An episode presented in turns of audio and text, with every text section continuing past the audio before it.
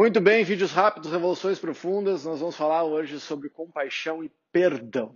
É um assunto dentro desse mês de estudos de competência emocional, né? autocompaixão, esse o amor frente à dor, a capacidade de aceitar as coisas como elas são, é fundamental para que a gente consiga perdoar.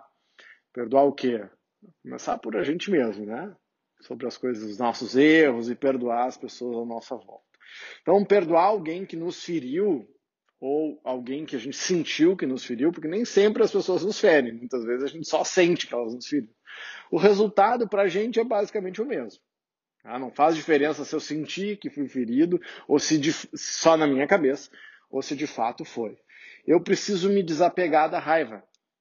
Então, quando eu sinto que alguém, tá, uma situação, normalmente nos relacionamentos em geral, a gente tem a capacidade de sentir uma raiva muito profunda. Quanto mais a gente amou ou ama a pessoa, mais gosta, mais capacidade de ter raiva daquela pessoa a gente tem.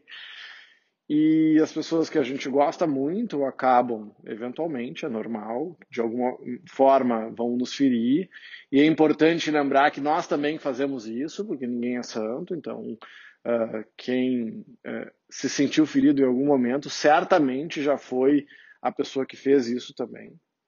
Mas uh, uma das formas de superarmos isso, de encararmos essas dores da vida, é desenvolvermos a habilidade de perdoar. Ah, perdoar alguém que nos feriu. Que, só que para isso aconteça, a gente realmente precisa se desapegar da raiva. Ah, para que eu consiga me desapegar da raiva, eu preciso passar pelo luto. Ah, eu não tenho como desapegar da raiva se eu negar a raiva. Ai, coisa. Ai, que pessoa horrível que eu sou, tô com raiva. Não. A única forma de superar a raiva é se desapegar, é se entregar e, e, e aceitar a dor. A dor da desilusão, a dor da perda, a dor relacionada ao que o outro fez comigo. Né? Quantas vezes, e famílias, a gente sabe de histórias aí bíblicas, a gente estava falando das pragas bíblicas, histórias bíblicas uh, que milênios depois, né, nas histórias bíblicas, os, os, irmãos e primos ainda se odeiam e nem sabem por que, que se odeiam. São milênios de ódio. E, e, não tem mais, e a vivência das pessoas que estão hoje presentes não tem mais nada a ver com a, a pretensa briga dos bisavós, tataravós, trisavós que estão lá para trás. E a gente ainda carrega raiva.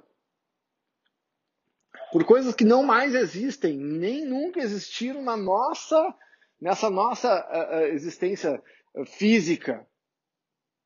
E a gente ainda carrega. Então, imagina, a gente chega a carregar raivas uh, muitos anos depois de uma pessoa que nos fez mal e que a gente não viu, sabe? Eu não vejo há 10 anos aquela pessoa, eu penso na pessoa e eu tenho raiva.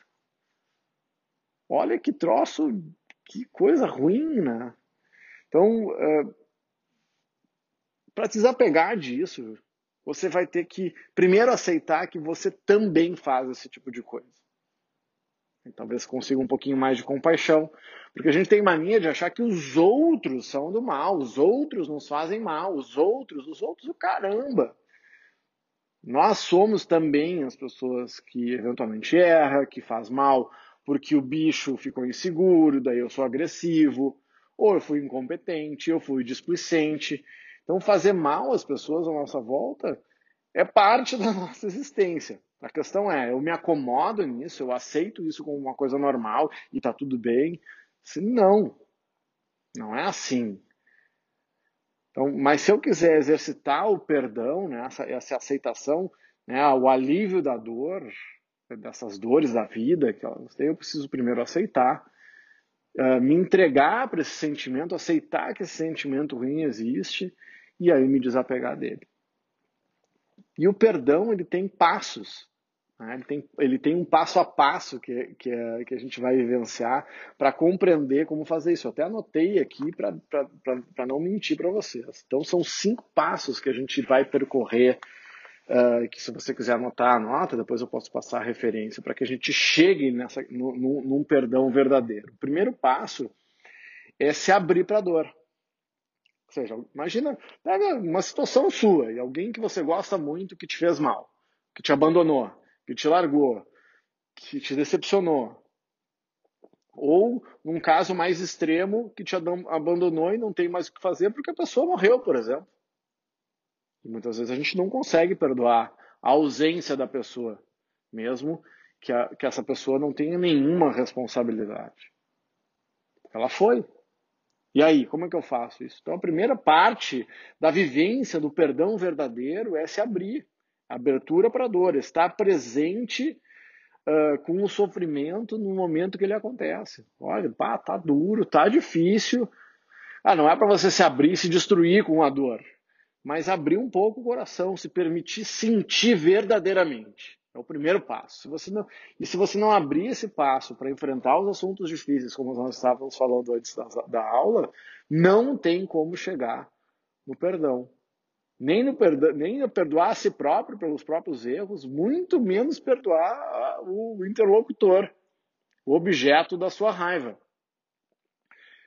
O segundo passo, depois eu aceitar a dor, é a autocompaixão, que é permitir que os nossos corações se derretam em solidariedade pela dor, não importando a causa.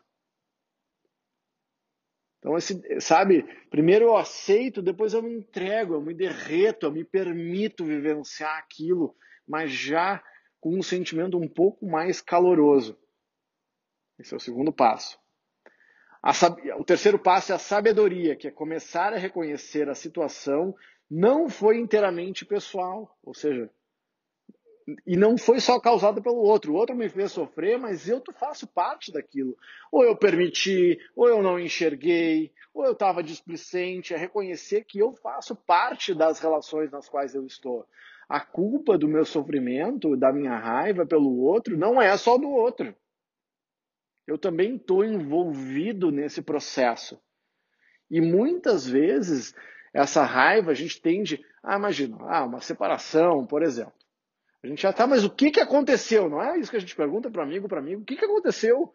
A vida aconteceu, um monte de coisa aconteceu. Nunca é uma coisa só, o algoritmo das pessoas é complexo. Muitas vezes tem uma gota d'água. E a gente acha que a causa é a gota d'água, não foi a gota d'água. Foram todas as gotas d'água que daí o copo encheu e, aí uma gota fez o copo derramar. E nós nos relacionamos, nós somos, nós somos uh, responsáveis pelos relacionamentos que nós temos. Nem que seja por permitir que as pessoas nos façam mal. Isso é tão ruim, talvez, quanto fazer mal. Então a sabedoria é reconhecer que é a coisa é um pouquinho mais complexa do que a gente imagina e que você também tem responsabilidade. A, o quarto passo, daí a gente está andando né, para resolver isso.